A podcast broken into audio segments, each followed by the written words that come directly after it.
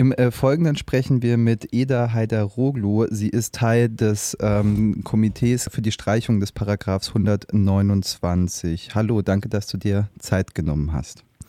Hallo, danke auch.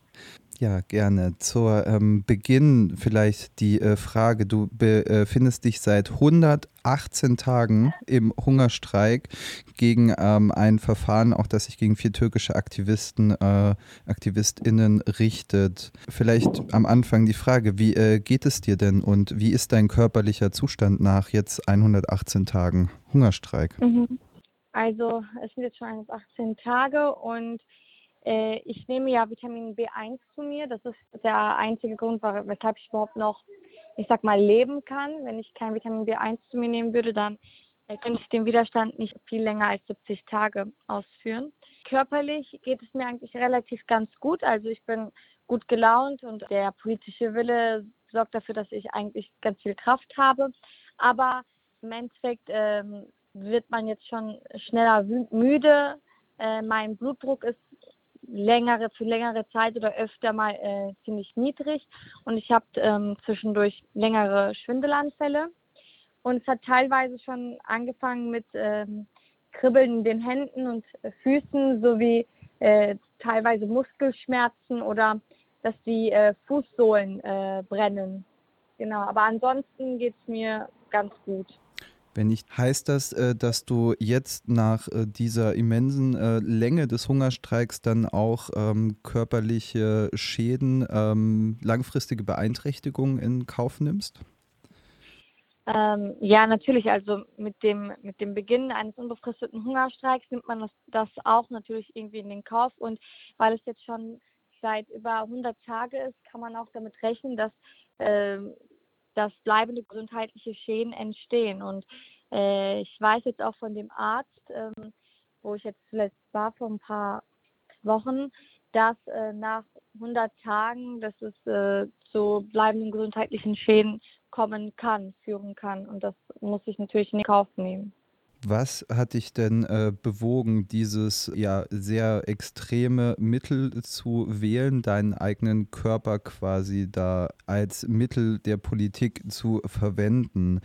Also ich glaube daran, dass Widerstand der einzige Weg ist, um Öffentlichkeit zu schaffen und Druck auszuüben, um halt auch politische Siege erreichen zu können. Und ich habe mich jetzt für den Hungerstreik entschieden, weil ich aus der Geschichte und auch aus vor allem der politischen Geschichte, Geschichte aus der Türkei weiß, dass ein Hungerstreik, ein unbefristeter Hungerstreik, eines der äh, effektivsten Mittel ist oder eines der effektivsten Widerstandsmethoden ist, die man anwenden kann.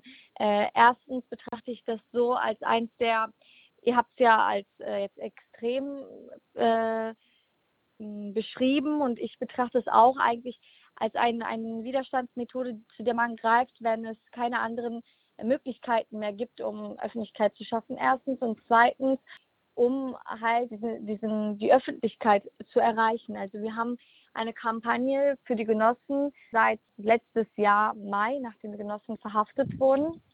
Und wir versuchen seit Monaten Öffentlichkeit zu schaffen mit verschiedenen Kundgebungen und Demonstrationen und auch gemeinsam mit Abgeordneten und Anwälten zusammen. Aber ich äh, kann äh, ganz beruhigt zum Beispiel sagen, dass wir jetzt mittlerweile in den äh, 118 Tagen Hungerstreik schon viel schneller, viel mehr erreicht haben und viel mehr Gehör bekommen haben als in den letzten Monaten, die wir äh, auch wirklich effektiv äh, gearbeitet haben für die Kampagne, Öffentlichkeitsarbeit geleistet haben. Und ich bin zu dem Punkt gekommen, weil mir jetzt, ich sag mal, bewusst ist oder weil ich sagen kann, dass die Repressionen so äh, sehr zugenommen haben, dass es, äh, dass es sich jetzt um ein, äh, einen Kampf um die Existenz eigentlich handelt. Das heißt, sie verhaften uns mittlerweile, weil wir nur an Konzerten oder an Kundgebungen teilnehmen.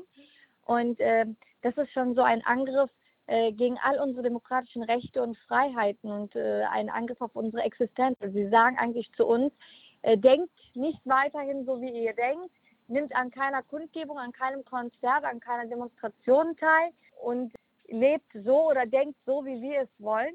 Und deswegen äh, habe ich mich dafür entschieden, einen unbefristeten Hungerstreik zu machen, um für unsere Existenz Widerstand zu leisten. Mhm. Du hast es ähm, schon angesprochen, den äh, Prozess gegen vier deiner äh, GenossInnen, der äh, aktuell geführt wird, auch auf Basis von 109, Paragraph 129a bzw. b. Kannst du uns ähm, vielleicht kurz erklären, was sind das äh, für Menschen? Du hast es gerade schon äh, angedeutet, was die äh, mhm. Verbrechen sind, in Anführungszeichen, die den mhm. Personen zur Last gelegt werden. Was wird den Leuten vorgeworfen und ja, wie ordnest du das ein? Mhm. Also alle vier sind äh, türkeistämmige Antifaschisten und Revolutionäre. Äh, drei von ihnen wurden letztes Jahr im Mai verhaftet. Özgül Emre, eine antifaschistische Journalistin aus der Türkei, die aber auch seit Jahren in Deutschland lebt und hier ein politischen Asyl hat. Ähm, Ihsan Jibilik, äh, er ist äh, Yorum-Mitglied, eine antifaschistische Musikband aus der Türkei und er ist einer der ältesten Bandmitglieder und lebt ebenfalls seit Jahren in äh, Deutschland, in Europa. Und äh, Serkan Küpeli, der in Deutschland geboren und aufgewachsen ist, äh, aber auch ein Antifaschist ist und an vielen Kundgebungen und ähm, Konzerten von Grupp Jurum teilgenommen hat und das auch hin mobilisiert hat, teilweise. Und äh, die drei wurden letztes Jahr im Mai 2022 verhaftet, befinden sich seitdem in Untersuchungshaft, das heißt seit über 14 Monaten mittlerweile und alle drei wurden auf Grundlage der Paragraph 129b verhaftet.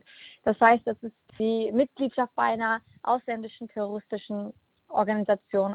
Das wird ihnen vorgeworfen. Und dieser Vorwurf schließt sich aus der Häufung der Teilnahme von Demonstrationen, an Demonstrationen, an Kundgebungen an äh, Konzerten von Gruppierungen, die hier in Deutschland offiziell und öffentlich durchgeführt wurden.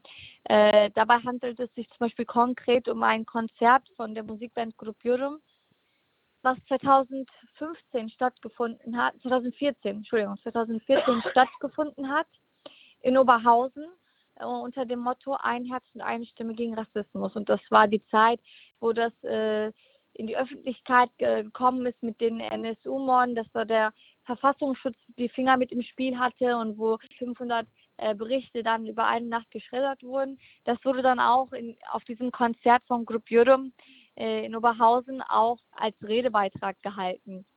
Und auf diesem Konzert haben 15.000 Menschen zum Beispiel teilgenommen. Und allen drei, beziehungsweise allen vier, auch Hassan Untan, der jetzt im Februar verhaftet wurde, wird die Teilnahme oder die Organisation an diesem Konzert vorgeworfen. Das heißt, es handelt sich lediglich um demokratische Aktivitäten, die sie hier in Deutschland durchgeführt haben. Aber nicht nur das, sondern auch Privatveranstaltungen. Die, die Teilnahme an Privatveranstaltungen wird ihnen zu Last geworfen. Zum Beispiel äh, die, die, Verlobung von zwei Gruppierungsmitgliedern 2021 im Dezember. Zwei Gruppierungsmitglieder, äh, Sena Elkoc und äh, Umut Gültekin, haben sich äh, 2021 im Dezember verlobt in Köln.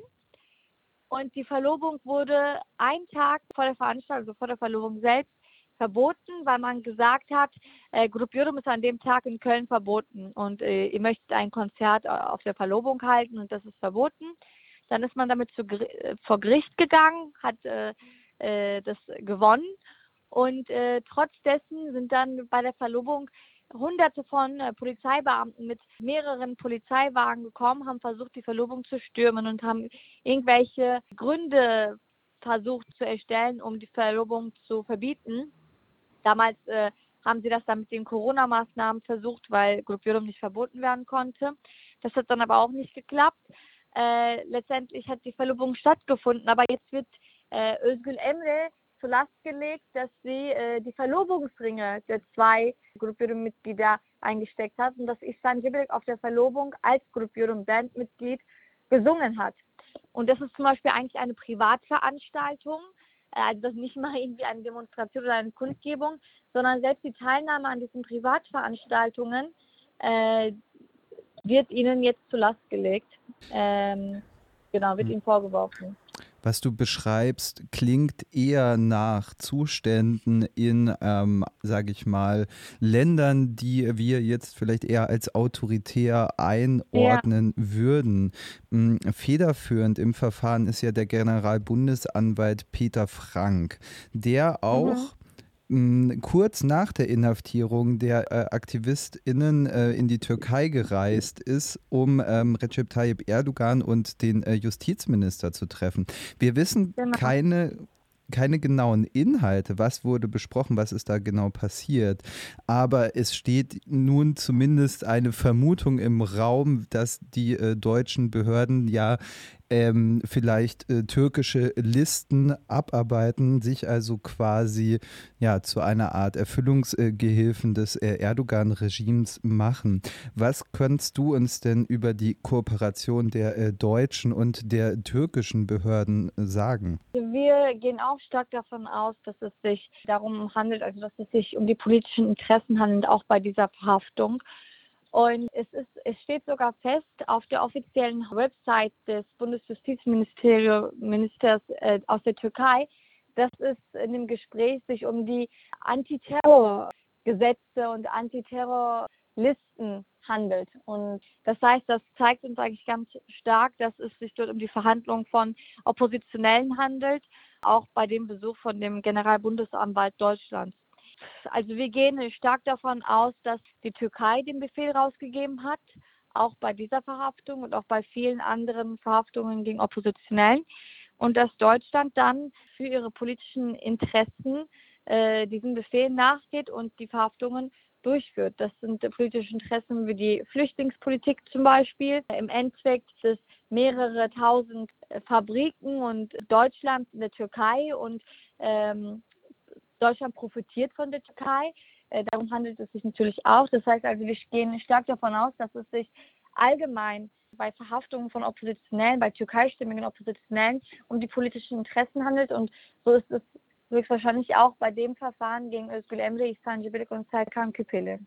Die Verfolgung türkischer Oppositioneller hat in der EU ja auch eine längere Tradition. Hm, und mir scheint, dass der äh, Paragraph 129a und b in Deutschland eine sehr zentrale Rolle spielt in diesen Repressionen.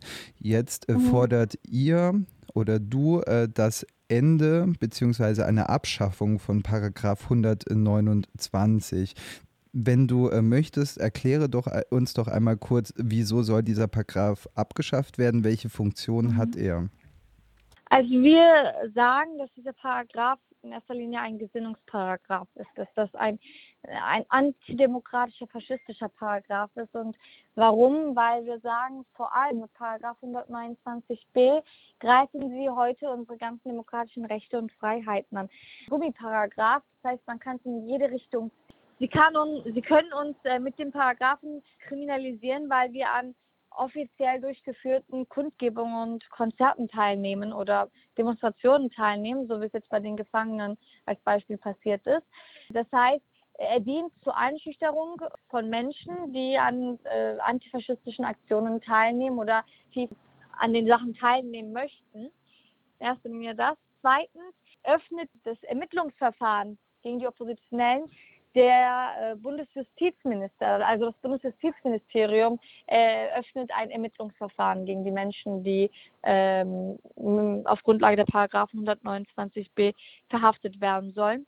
Und das ist äh, ein Angriff auf die Gewaltenteilung. Und die Gewaltenteilung ist eines der wichtigsten Merkmale einer bürgerlichen Demokratie eigentlich. Aber hier wird der Paragraph 129b außer Kraft gesetzt. Er soll normalerweise dazu dienen, terroristische Organisationen äh, im In- oder Ausland halt zu kriminalisieren und halt zu stoppen, sage ich mal. Aber der 129b wird ja vor allem gegen äh, türkeistämmige, oppositionelle und äh, antifaschistische Organisationen angewendet. Und da sagen wir, in der Türkei, das ist kein demokratisches Land, da herrscht keine Demokratie. Das heißt, äh, der Kampf gegen die Regierung, gegen den Faschismus ist legitim und ein Recht. Deswegen darf der Paragraph 129b nicht gegen türkeistämmige antifaschistische Organisationen angewendet werden. Das ist zumindest unsere Meinung, weil wir sagen, dort äh, gibt es keine terroristische Aktivität, sondern ein Kampf gegen Faschismus, der legitim und recht ist. Und 129 oder 129a, der ja hauptsächlich gegen Organisationen im Inland angewendet werden soll. Der wird auch normalerweise, ist der ja damals nach 1951 im Strafgesetzbuch geblieben, mit der demagogischen Begründung, dass Nazis nicht erneut erstarken sollen. Aber Nazis, die von diesem Paragraph betroffen sind, beziehungsweise gegen die dieser Paragraph angewendet wird, sind wirklich eine Handvoll. Es werden immer wieder Antifaschisten und Oppositionelle und äh, Regimekritiker mit diesem Paragraph verhaftet oder verfolgt. So ist äh, zum Beispiel die letzte Generation davon betroffen. So war das in dem Antifa-Ost-Verfahren. Und ähm, das heißt, er dient eigentlich viel mehr dazu, um den antifaschistischen Kampf im In- und Ausland einzudämmern und äh, zu zerstören. Wenn ich mich äh, recht erinnere, wurde der Paragraph auch schon äh, gegen äh, kurdische, palästinensische und äh, tamilische AktivistInnen in Deutschland eingesetzt. Mich würde ja ähm, auch interessieren von dem, äh, der Perspektive, deiner Perspektive aus, wer ist denn äh, der Adressat? Wen möchtet ihr mit äh, dem äh, Hungerstreik denn ähm, mhm. ja, unter Druck setzen? Du hast das Bundesjustizministerium erwähnt. Mhm. Richtet es sich quasi dann an die ganze Regierung, an äh, das Parlament, an das Justizministerium? Wer ist der äh, Adressat und gibt es da Reaktionen oder vielleicht so etwas wie ein Entgegenkommen? Der Hauptadressat ist eigentlich wirklich der Bundesjustiz, das Bundesjustizministerium. Deswegen ist auch unsere Mahnwache seit knapp fünf Monaten jetzt vor dem Bundesjustizministerium. Wir waren davor immer in der Woche jeden Tag vor dem Ministerium, haben hier ein, ein Pavillon aufgebaut gehabt und jetzt seit äh, Freitag Vormittag schlafen wir sogar vor dem Ministerium mit unserem Pavillon und fordern halt hier Gerechtigkeit, weil wir sagen, er ist unser Adressat, weil er öffnet, beziehungsweise das Bundesjustizministerium öffnet die Ermittlungs-, das Ermittlungsverfahren und er kann es auch wieder aus der Gefecht setzen, also er kann es auch wieder zurücknehmen. Äh, Deswegen ist er der Hauptadressat, sagen wir, und richten uns an ihn. Dabei haben wir vor ein paar Wochen einen Brief eingeschickt und haben einen Termin gefordert, um über unsere Forderungen zu sprechen und haben in dem Brief als Anhang auch unsere Forderungen kurz und knapp zusammengefasst zugeschickt gehabt. Daraufhin haben wir vom Bundesjustizministerium eine E-Mail bekommen, eine persönliche E-Mail an unsere persönliche E-Mail-Adresse. Und bei dem Schreiben vom Bundesjustizministerium stand in erster Linie drin, dass er keinen Termin mit uns wahrnehmen möchte, weil er nicht daran glaubt, dass er unser Adressat ist. Und daraufhin hat er dann auf jede Forderung, die wir äh, beschrieben haben, äh, kurz und knapp äh, eine, Erläuterung geschrieben, warum diese Forderung nicht erfüllt werden sollte, so gesagt. Das heißt, wir haben ein, eine Antwort, ein Schreiben vom Bundesjustizministerium über unsere Forderungen eigentlich bekommen. Das ist so ein, auch wenn es natürlich kein positiver Schritt ist, Jetzt beharren wir darauf, dass wir einen Termin bekommen und wir haben auch einen offenen Brief an das Bundesjustizministerium zurückgeschickt als Antwort, wo wir auch nochmal genau erklären, warum er unser Adressat ist und warum nicht Bundesgerichtshof oder warum nicht die, die Staatsanwaltschaft, weil wir genau wissen, das sind eigentlich viel mehr Marionetten vom Bundesjustizministerium, weil das ganze Verfahren ein politisches Verfahren ist. Ja, ähm, sehr äh, spannend für die äh, Hörer und äh, Hörerinnen, die das vielleicht jetzt auch interessant finden, ähm, ist, wo, wo lässt sich dieser öffentliche Brief denn finden? wir haben eine Facebook-Seite und eine Twitter-Seite. Auf beiden Seiten ist der Brief veröffentlicht worden. Auch die Mail vom Bundesjustizministerium wurde dort veröffentlicht. Das ist, die Seite heißt Umut Deutsch. Umut TV Deutsch. Kannst du uns vielleicht etwas über die äh, Kontinuitäten der äh, Zusammenarbeit von äh, Deutschland und der Türkei in diesen, ja, nennen wir es mal euphemistisch, äh, Sicherheitsfragen erzählen? Also, das ist ja quasi eine, ich, hab, ich habe mal eine Person, eine kurdische junge Frau interviewt, die von einer äh, ähm, deutsch-osmanischen Waffenbrüderschaft äh, gesprochen hat. Ist das, hat das noch Auswirkungen auf die Situation, wie sich die äh, Staaten heutzutage zueinander verhalten? Mhm. Also ich denke auf jeden Fall, also auch, dass das eine kontinuierliche Zusammenarbeit ist, die aber natürlich viel mehr zugenommen hat seit der Flüchtlingspolitik auf jeden Fall. Aber man kann von einer kontinuierlichen Zusammenarbeit sprechen, weil äh, ich hatte es ja auch schon erwähnt gehabt, Deutschland profitiert von der Türkei. Es sind mehr als 7000 äh, Firmen, deutsche Firmen in der Türkei und die beuten so gesagt die Türkei auch aus als ein imperialistisches Land Deutschland. Und äh, deswegen ist auch die Zusammenarbeit für Deutschland aber das hat auf jeden Fall zugenommen mit der Flüchtlingspolitik. In diesem äh, Zusammenhang würde mich auch interessieren, wie ähm, nehmt ihr denn auch als äh, Teil der türkischen äh, Opposition die äh, Situation jetzt in der Türkei wahr, nachdem äh, Erdogan die Wahlen mit seinem äh, rechtsfaschistischen Bündnis für sich entscheiden könnte? Was bedeutet das vielleicht auch für die türkische Opposition, die sich in Europa befindet, aber auch für die Opposition, die sich in der Türkei aufhält? Dabei muss ich sagen, dass wir sowieso nicht so viel Hoffnung an den Wahlen hatten. Also wir haben auch während den Wahlen immer gesagt, es ist egal, ob jetzt die AKP weiterhin in der Regierung bleibt oder ob jetzt die äh, CHP äh, kommt. Im Endeffekt ist äh, die Türkei ein ähm, abhängiges Land vom US-Imperialismus und auch von anderen, US, äh, anderen imperialistischen Ländern. Deswegen ist es nicht so wichtig, wer gerade in der Regierung ist. Deswegen spielen die Wahlen auch nicht so eine große Rolle. Und davon abgesehen, dass das ein so, solches Ergebnis kommen wird, war es auch mh, jetzt keine Überraschung weil äh, wir von einer faschistischen Regierung sprechen und äh, weil man davon rechnen kann, dass viele äh, Stimmen gestohlen wurden vielleicht und das weiß man ja heute auch schon. Aber was, was das natürlich bedeutet, ist, dass es viel mehr Repression, dass die Repressionen verschärft werden gegen die Opposition und ähm, sei es in der Türkei, aber auch hier in Deutschland oder in Europa. Genau. Mhm. Okay, ja, vielen Dank für diese äh, Einordnung auch des äh, Hintergrundes.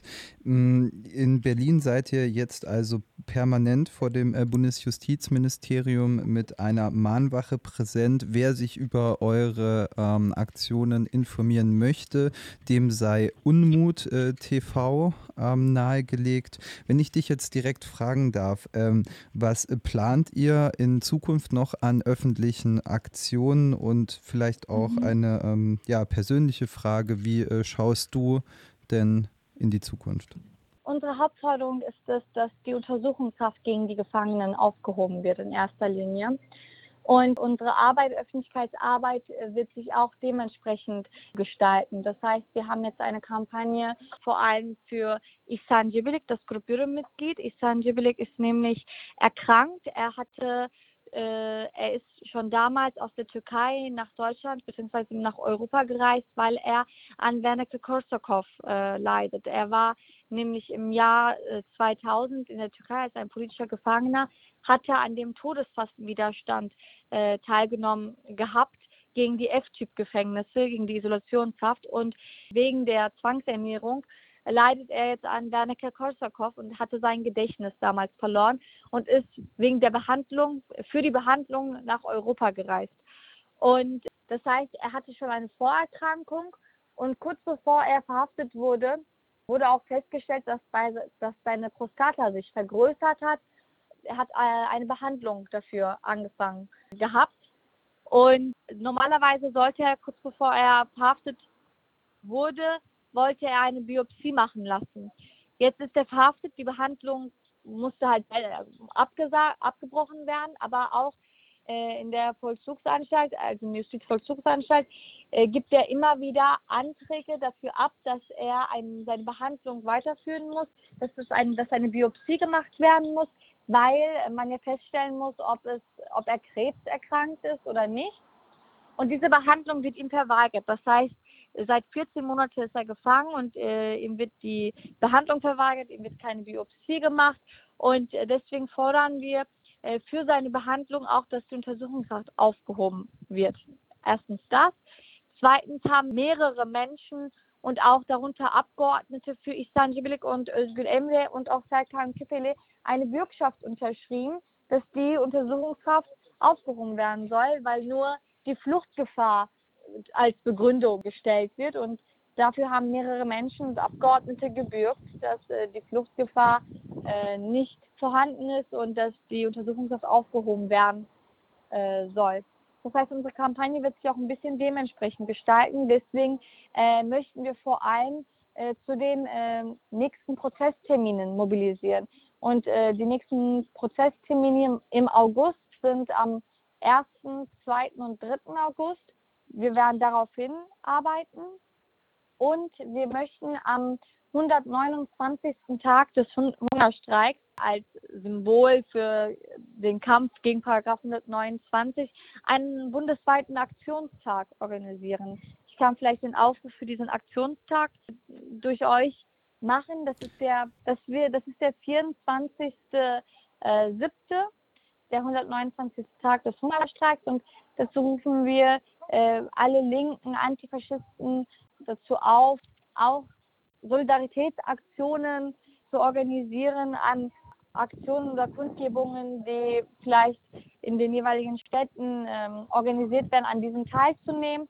Oder vielleicht zumindest einen Post auf Social Media zu machen, einen Soli-Post teilen. Oder an der Hashtag-Aktion, die wir dann am, an dem Abend machen, äh, Hashtag Hungerstreik 129 an dieser Hashtag-Aktion teilzunehmen. Okay, ja, ich bedanke mich auf jeden Fall ähm, für das äh, nun auch lange Interview. Hoffe, dass ich dich nicht äh, zu sehr erschöpft habe. Hm. Möchtest du äh, dem Ganzen denn äh, noch etwas hinzufügen? Ja, ich kann vielleicht so etwas hinzufügen. Also viele stellen sich die Frage, warum Hungerstreik und äh, die werden doch eh kein Mitleid mit euch haben oder denen ist das doch egal, ob ihr jetzt da abmagert oder ob es euch schlecht geht. Hungerstreik dient wirklich dazu, nicht irgendwie dem Ministerium, weil wir Mitleid mit dem Minister möchten oder brauchen, sondern wir, wir möchten die Menschen, die Antifaschisten, die Linken erreichen und möchten, dass äh, wir mit unserem Hungerstreik sie in Bewegung äh, bekommen und dass man gemeinsam für unsere Forderungen etwas macht. Das heißt, wir wissen ganz genau, dass nicht jeder einen Hungerstreik für richtig hält und dass das nicht jeder unbedingt als Widerstandsmethode unterstützt. Aber wir gehen davon aus, dass unsere Forderungen Forderungen sind, die äh, alle Antifaschisten und Linken und Demokraten etwas angehen und eigentlich auch Forderungen sind, die alle unterstützen müssten.